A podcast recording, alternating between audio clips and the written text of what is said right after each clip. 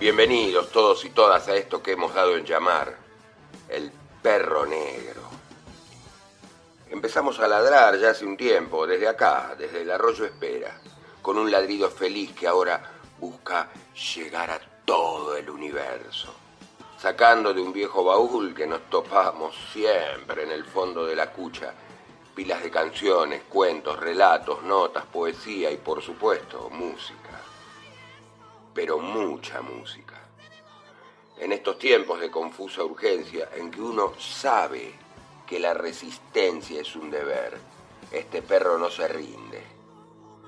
Y mientras vos estás ahí en tu ranchito, subiendo a tu canoa, con las botas de goma llenas de barro de la caravana, te ladra lo que sabe y lo que puede, te acompaña y te recuerda, te sacude te despierta, que para eso está este perro negro.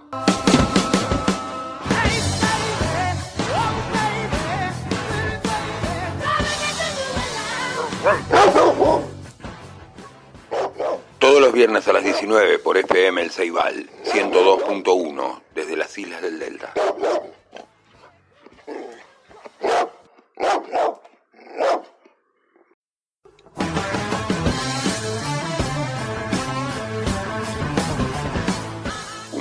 Negro ladra en tu muelle.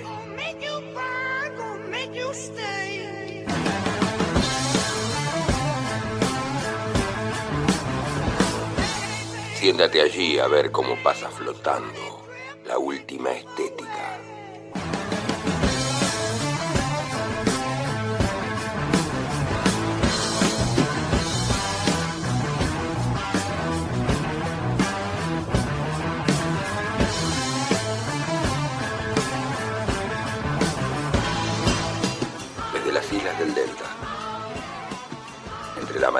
Voces de FM El Ceibal, aquí empieza a ladrar un perro negro.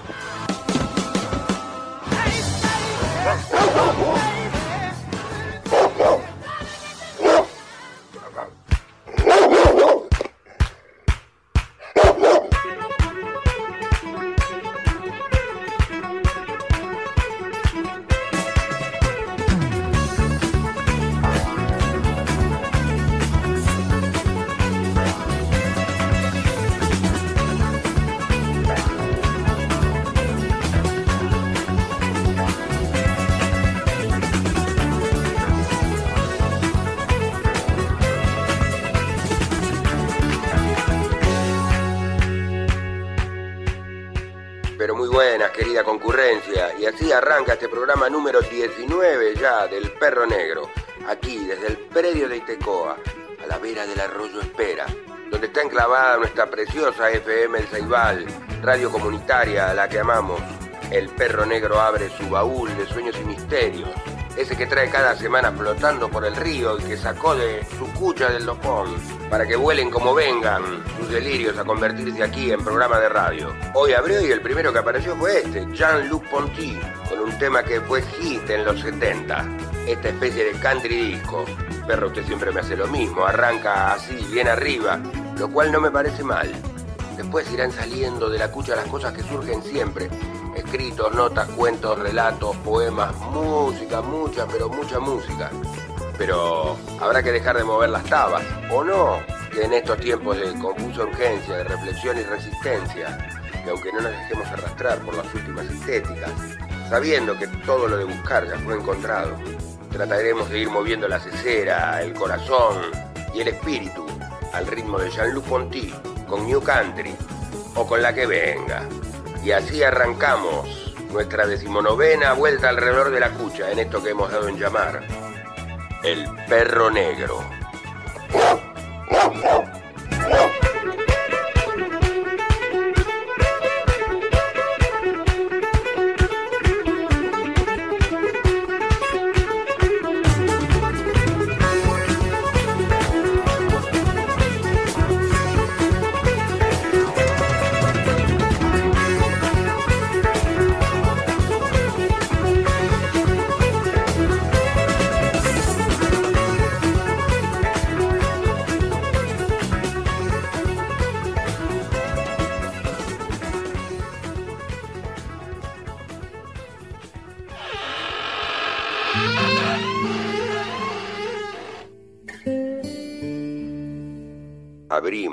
Entonces la tapa del baúl de sueños y misterios del perro negro y vamos arrancando con este programa número 19.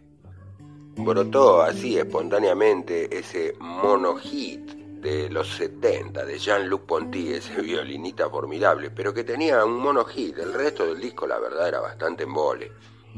Mientras vamos acomodando los papeles que han brotado así en el orden ecléctico a que ya nos tiene acostumbrados el perro, nos pusimos a pensar justamente en eso, en esas bandas que tienen un hit, un hitazo, pero que después su producción no nos llamó particularmente la atención o nada.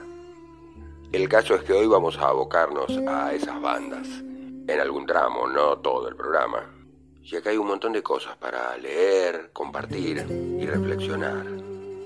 Este, como decimos siempre, es un programa artesanal, hecho con mucho amor que surge así como las mansas agüitas del arroyo Espera que nos traen cada viernes hasta este hermoso lugar en el centro de nuestras islas encantadas, para tender un puente de ida y vuelta, un abrazo a través de las brumas del éter, donde lo importante en estos tiempos de confusa urgencia, de reflexión y resistencia, es tratar de ser un poquito mejores, mirar a nuestro alrededor, disfrutar lo que tenemos y poder en la medida de lo posible compartirlo con los demás. Pero vamos a nuestro primer monojí, A Wider Shade of Pale, o un poco más blanco que el pálido. Se habrán apretado nuestros mayores con este tema de Procul Harun.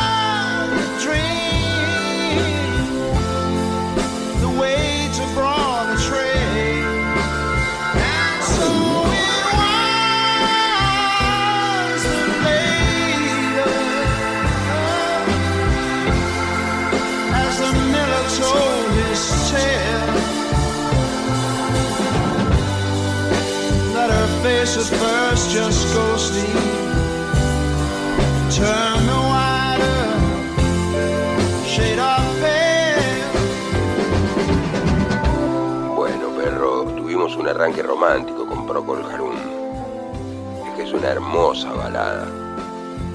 De hecho, estuvimos hurgando y no encontramos material de esta banda que supere este tema, con el que posiblemente abrían algún show y también lo cerraban.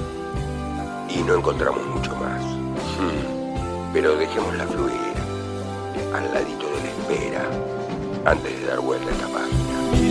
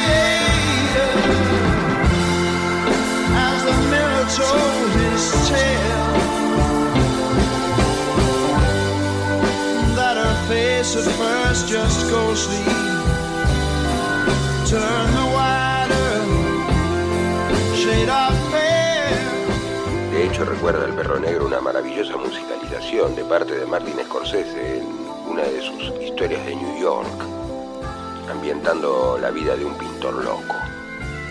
Balada romántica sesentosa que se va en un absurdo fade out con el cantante hacia arriba. Como diciendo ya fue, mejor vámonos, para que venga lo que sigue, acá en el perro negro.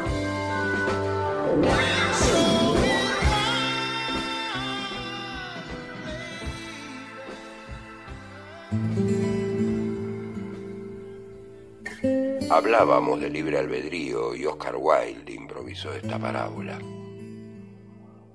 Había una vez un imán en el vecindario y en el vecindario vivían unas limaduras de acero. Un día a dos limaduras se les ocurrió bruscamente visitar al imán y empezaron a hablar de lo agradable que sería la visita.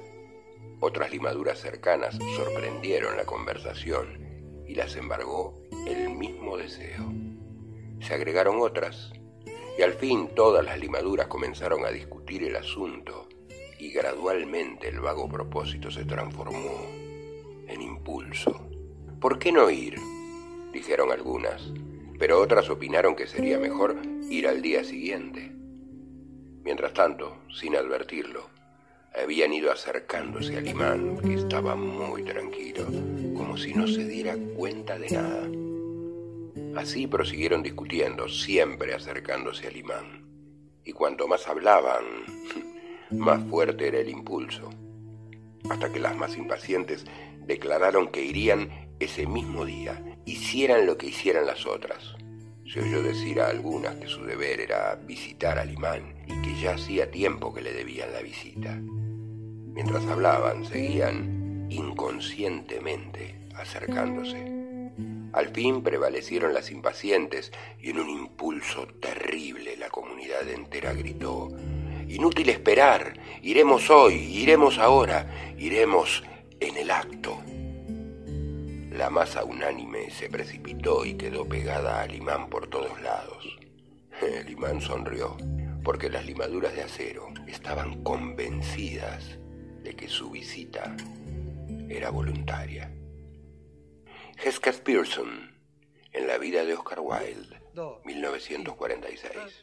Desnuda de frío y hermosa como ayer, tan exacta como dos y dos son tres. Ella llegó a mí, apenas la pude ver, aprendí a disimular mi estupidez. Bienvenida Cassandra. Bienvenida sol y mi niñez. Sigue y sigue bailando seamos pocos los que aún te podamos ver.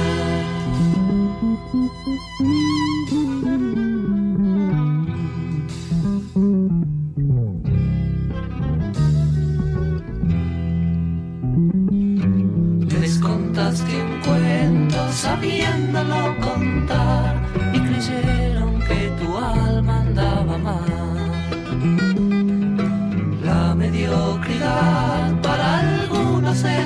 la locura es poder ver más allá.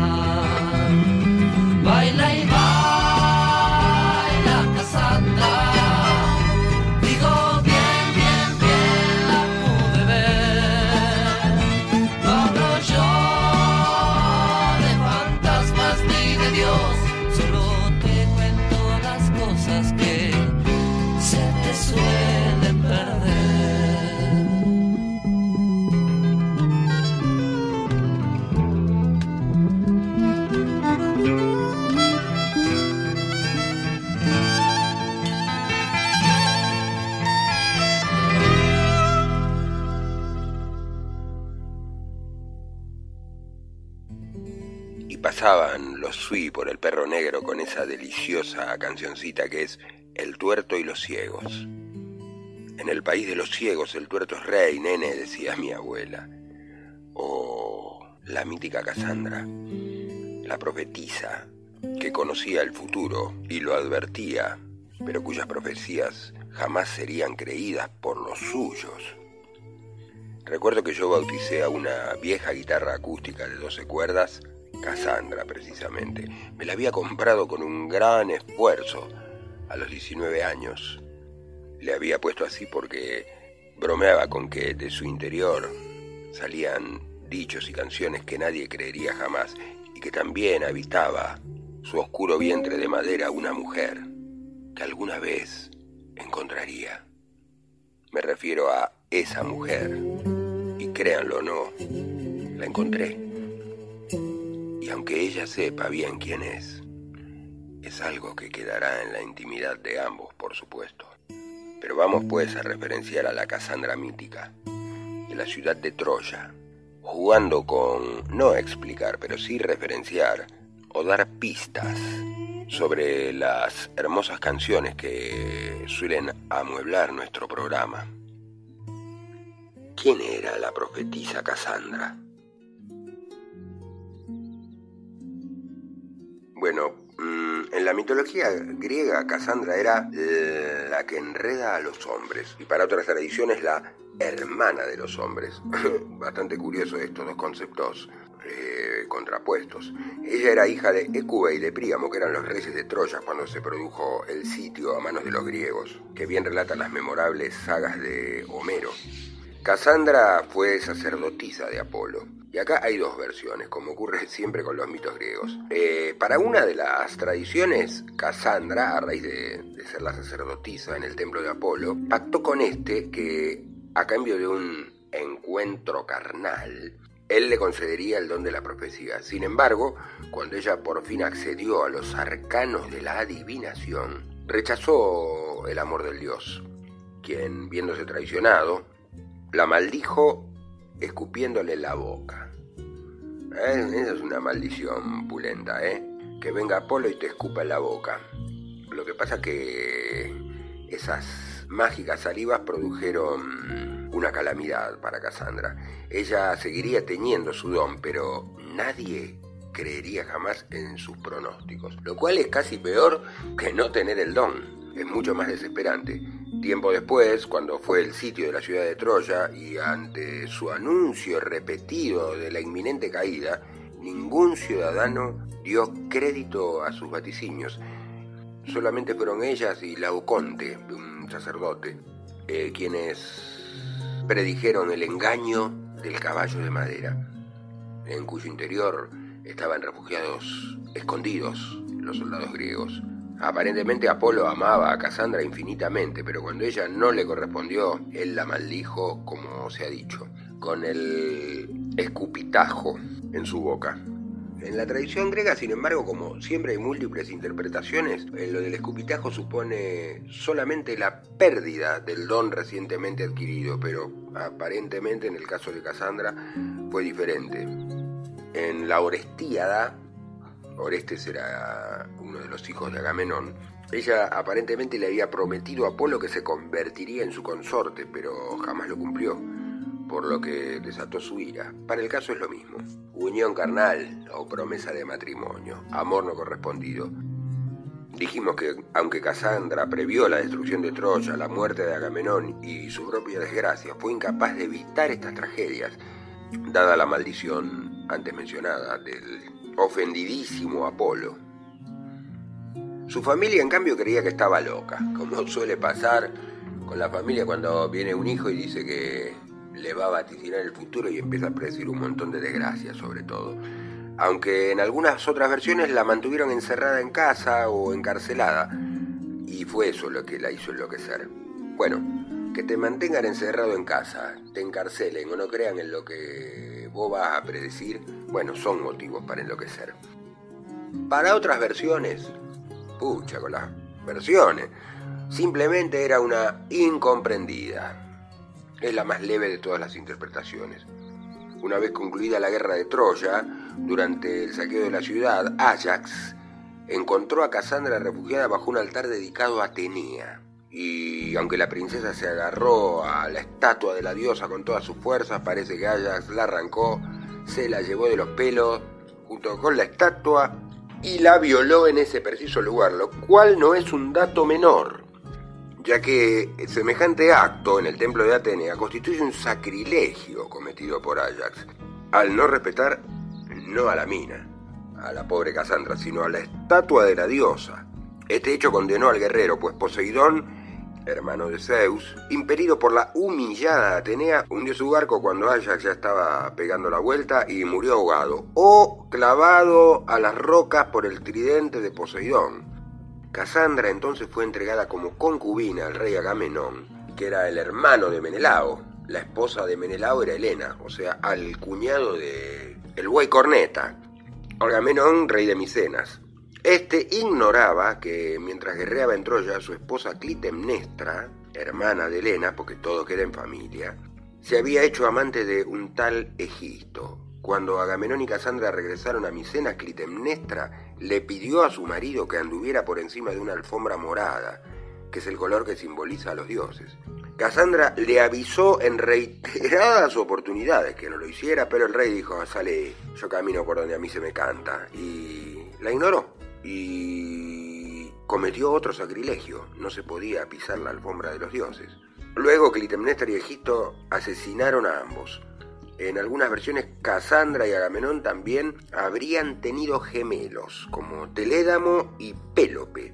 Ambos también fueron asesinados por Egipto. Lo que es terrible es que Casandra sabía todo esto y nadie le iba a creer que eso iba a pasar. Ese es el centro de lo que estamos contando aquí. Hay versiones alternativas, sin embargo, como ya hemos dicho, de la historia de Cassandra. Una, la que me habían contado, la que me leía mi padre, recuerdo cuando yo era niño, refería que Cassandra de niña pasó la noche en el templo de Apolo junto con su hermano Heleno y que las serpientes del templo chuparon y limpiaron sus orejas. No sé cómo no se despertaron, pero bueno, estamos en un templo y están ocurriendo situaciones mágicas resulta que ambos quedaron con una capacidad auditiva diferente y a partir de ahora serían capaces de oír el futuro que planeaban los dioses. Este es un tema recurrente en la mitología griega. Otras versiones también refieren que Cassandra en realidad consiguió la habilidad de entender el idioma de los animales en lugar de conocer el futuro. Cassandra ha sido a su vez, y antes escuchábamos eh, una cancioncita de los Sui, fuente para un montón de obras de teatro, relatos, narraciones, ya que su mito fue abordado por un montón de escritores. Esta fue muy escuetamente la historia de Cassandra, la profetisa, la desgraciada profetisa a la que nadie le iba a creer jamás nada de lo que profetizara como aparentemente le sucedía a mi guitarra de 12 cuerdas, que extravié en un entrevero y que andará por ahí, tal vez, contándole historias muy diversas, sin que sepan que en su interior habitó alguna vez la mujer de mis sueños. Vamos con un tema.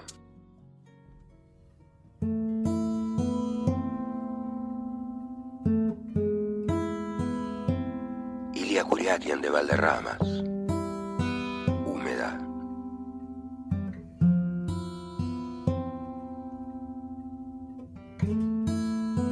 Pensando en ella estoy tal vez.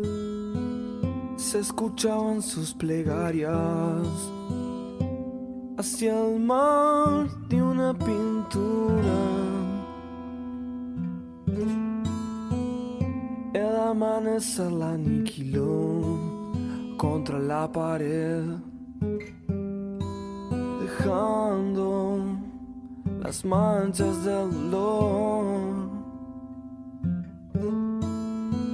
Se endulzó con el vapor, si todo fuera de amarse. Enloqueció tratando de llevarlo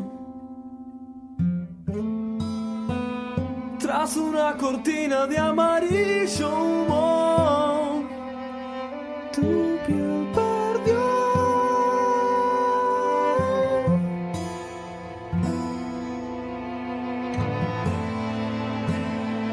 Sabes bien no podré sin ti al lado mío.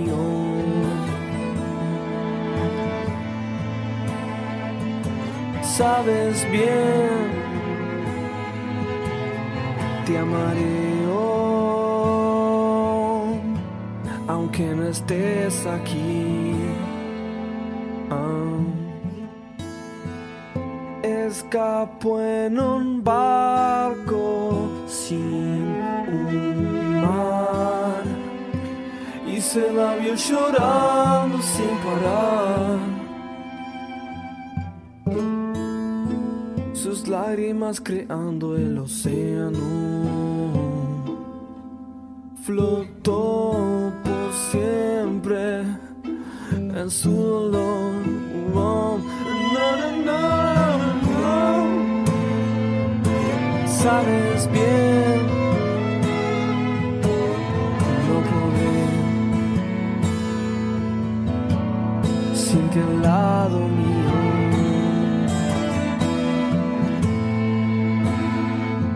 Sabes bien.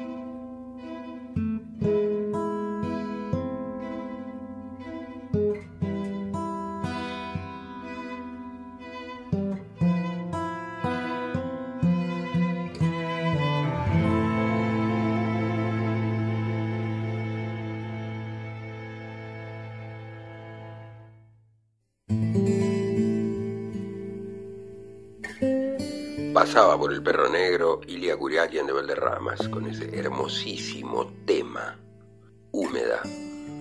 Lo que se hereda no se compra, dicen por ahí, ¿no es cierto, Dante? Influencias paternas que se llevan en la sangre.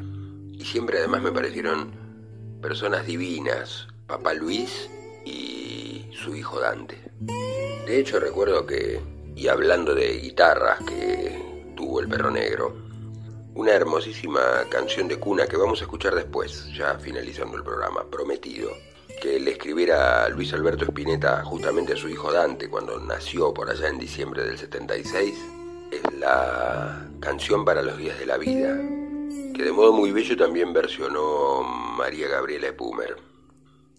Prometido para el corolario de este programa. Canción que además escuchaba a mi hijo Pedro, el ilustrador de la portada de este programa, ya desde la panza de su mamá, y que de hecho lo acuna hasta hoy en día. Lo acuna es una forma de decir. Ya a esta altura lo acompaña entre otros repertorios que acompañan sus noches, justito antes de la hora de dormir. Ya contamos que el dibujo que sirve de portada de este programa, la carátula del long play del perro negro, es obra de, Pedro, pequeño genio artista que tenemos en casa. Pero contada esta pequeña anécdota, pincelada sencillita de cuestiones familiares, damos vuelta a la página de momento y en otra dirección, según el eclecticismo aleatorio que sale del fondo de la cucha de este perro negro.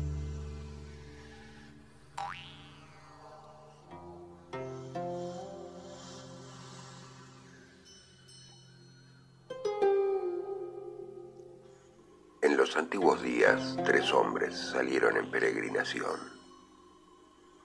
Uno era un sacerdote y otro una persona virtuosa. Y el tercero, un vagabundo con su hacha. En el camino el sacerdote habló de los fundamentos de la fe. Hallamos las pruebas de nuestra religión en las obras de la naturaleza, dijo, y se golpeó el pecho. Así es, dijo la persona virtuosa. El pavo real tiene una voz áspera, dijo el sacerdote. Como nuestros libros siempre lo atestiguaron. ¡Qué alentador!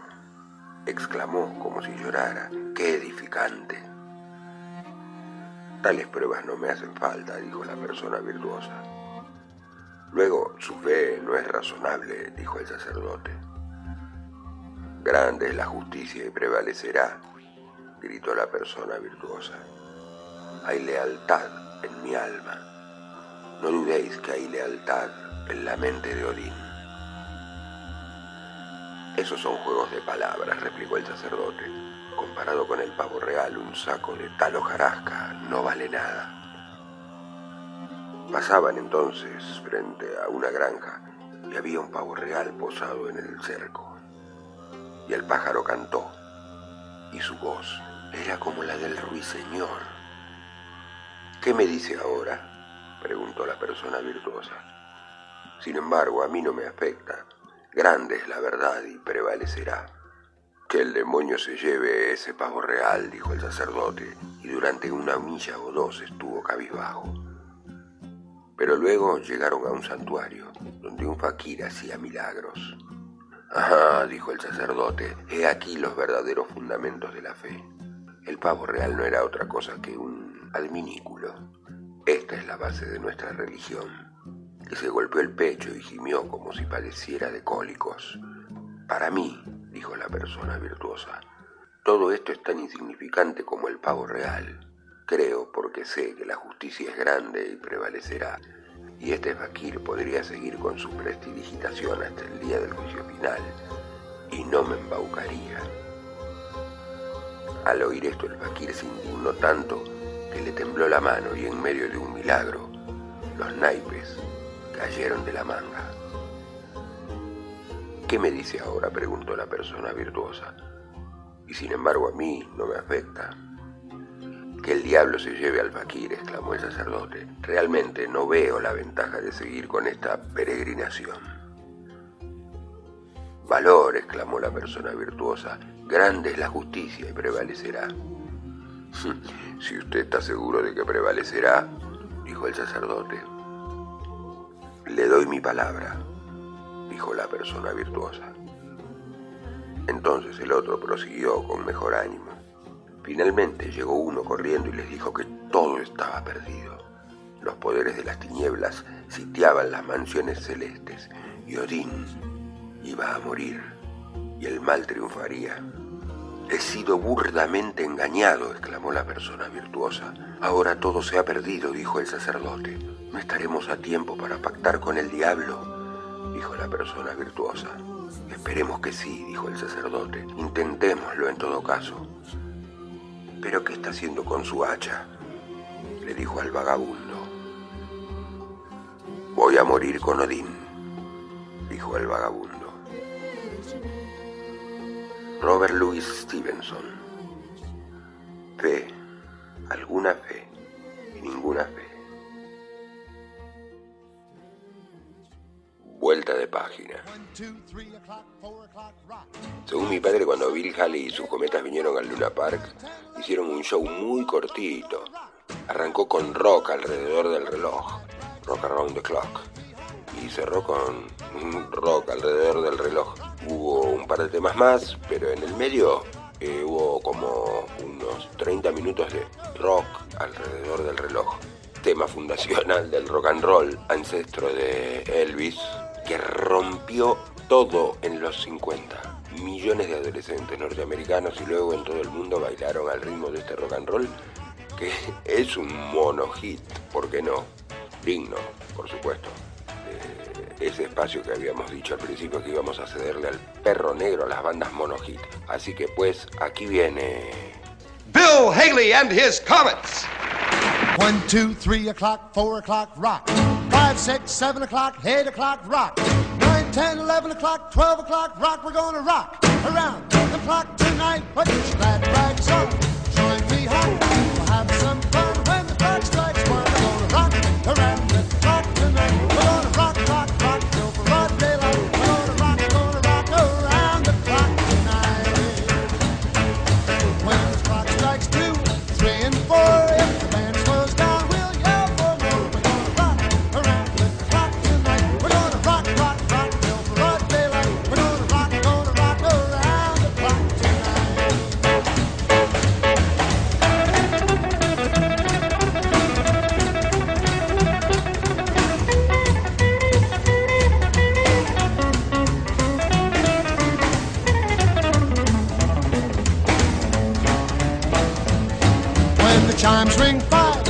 and seven.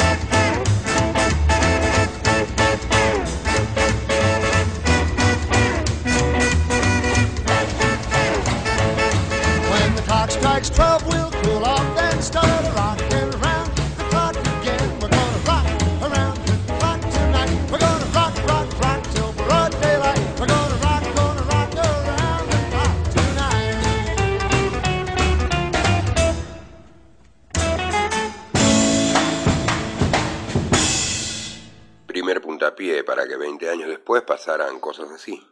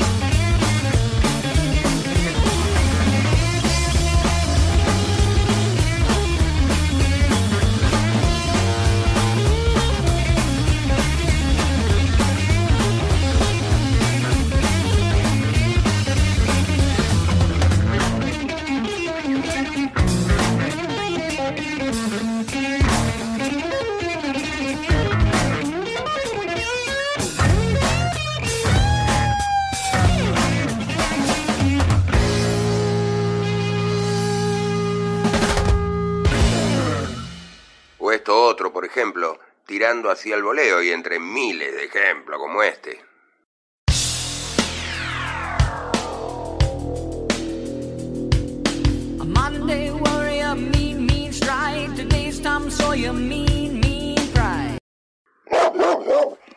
Sí, lo entiendo, perro quería dejar un poquito más, pero lo dejamos acá porque si no es una locura.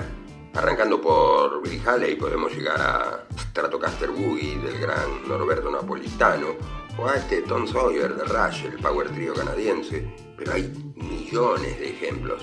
Sin duda es el rock la gran bisagra cultural del siglo XX. Pero ¿qué le parece si seguimos con esto de... Va, no sé, abra, a ver qué sale.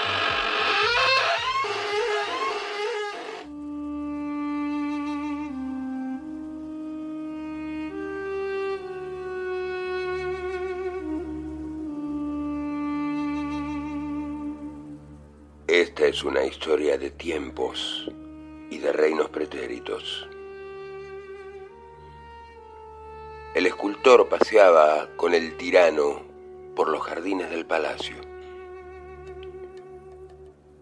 Más allá del laberinto para los extranjeros ilustres, en el extremo de la alameda de los filósofos decapitados, el escultor presentó su última obra una náyade que era una fuente.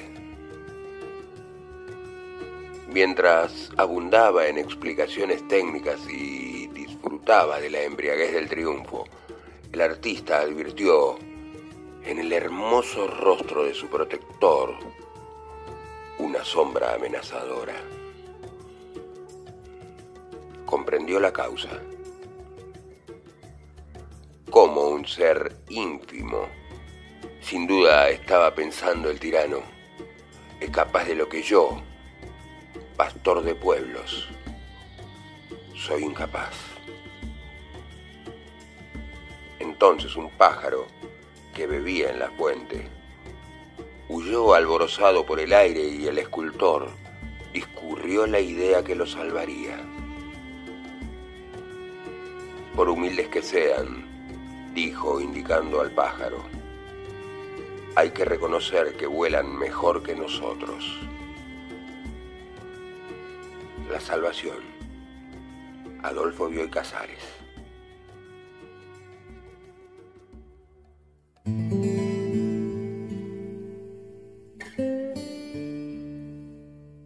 Bueno, y vamos con nuestro tercer y último mega hit de hoy, ahora, después de este delicioso pasaje de Bioy se trata de un hitazo de los 90, fines de los 80 en realidad.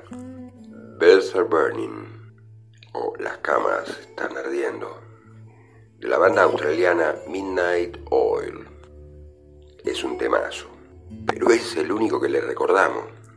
Cierto es que en Australia produjeron otros álbumes y que la banda es muy buena, pero en el mundo en lo que se dice el plano internacional. Si ustedes pican Midnight Oil, el único tema que aparece es este.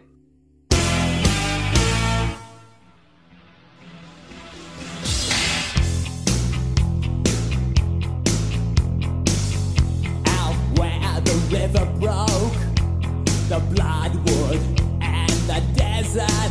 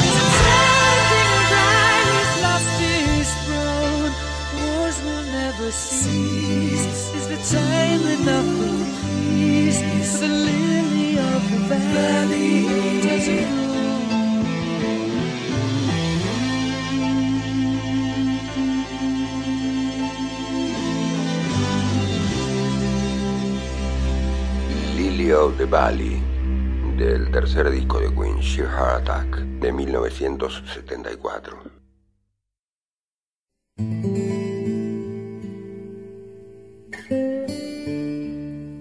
Corría el año 1976.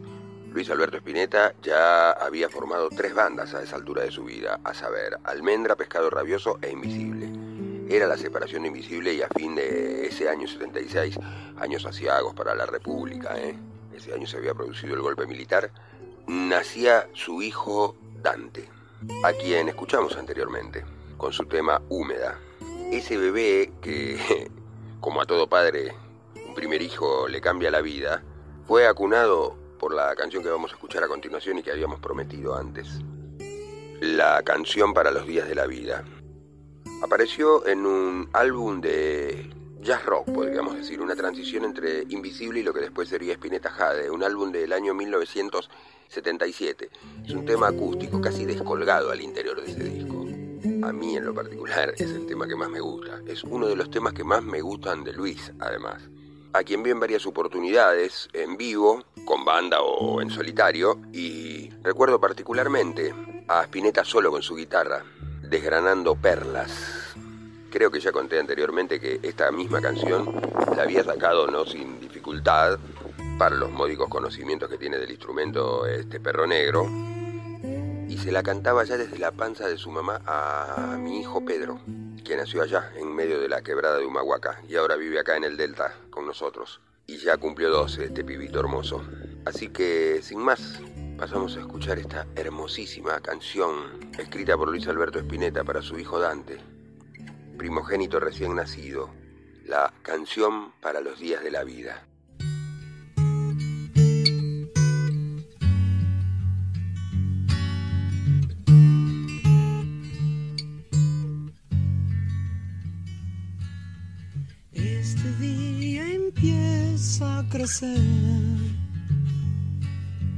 Voy a ver si puedo correr. Con la mañana silbándome la espalda o mirarme las burbujas.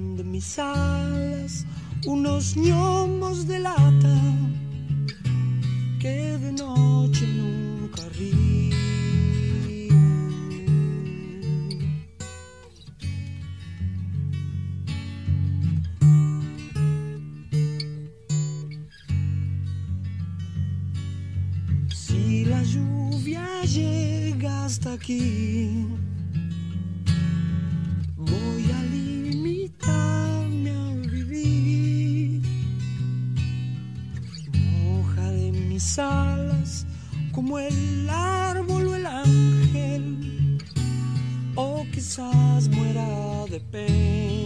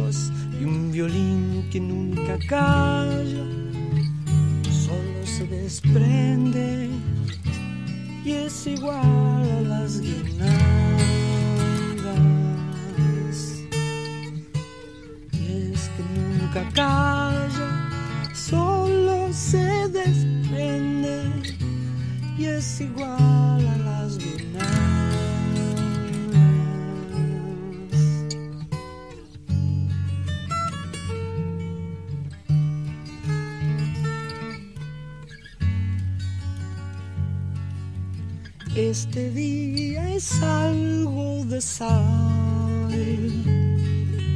Me dejó vibrando al nacer.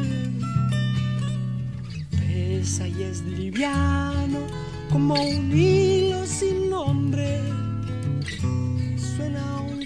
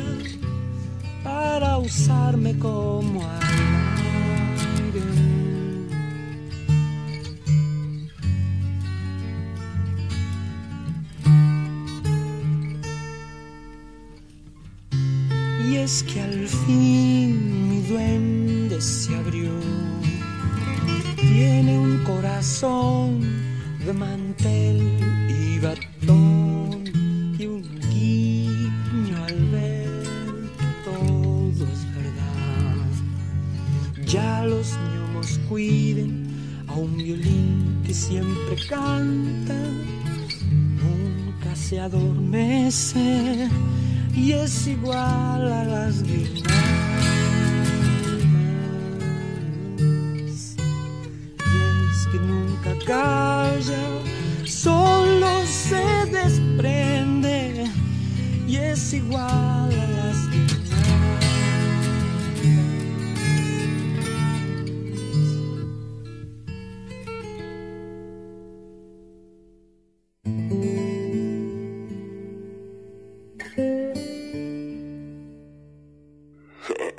Luis. Qué ser de luz. Ya casi, o no casi, sin el casi, terminando este programa número 19 del Perro Negro acá, en el predio de Itecoa, donde está plantada nuestra FM El Ceibal, radio comunitaria. Recordamos 102.1 la frecuencia, fmelceibal.caster.fm para los que nos siguen por internet. Momento de una pequeña reflexión de dos minutos y cortina de Black Dog, como siempre, en El Perro Negro, ¿Y qué decir? Recordar en todo caso que, como decimos siempre en estos tiempos de confusa urgencia, de reflexión y resistencia, la respuesta más importante sigue siendo el amor. De la mano de Luis Alberto Espineta les anticipamos lo que será al interior de nuestro programa número 20 ya, la explicación en palabras del flaco de cómo se gestó su álbum Artaud, las respuestas a la angustia existencial de la mano de Artaud, la locura. De Lennon, el amor. Y esa maravillosa síntesis en el mejor álbum, a mi criterio, de Luis Alberto Spinetta, que es Artaud, de Pescado Rabioso, que prometemos desglosar en el programa que viene. De momento y en esos pensamientos, esperamos haber movido alguna fibra sensible, la cesera, el cuore, el espíritu.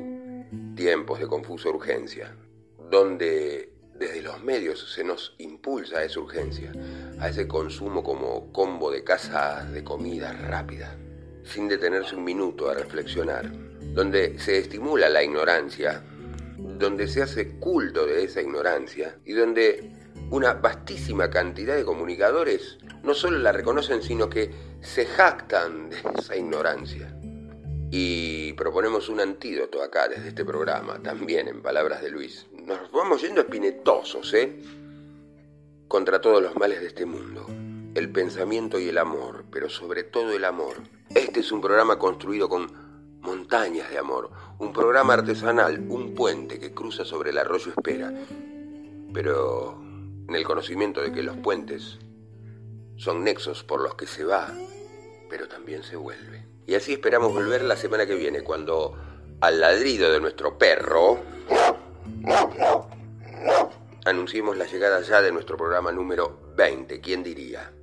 Hasta la semana que viene. Esto fue El Perro Negro.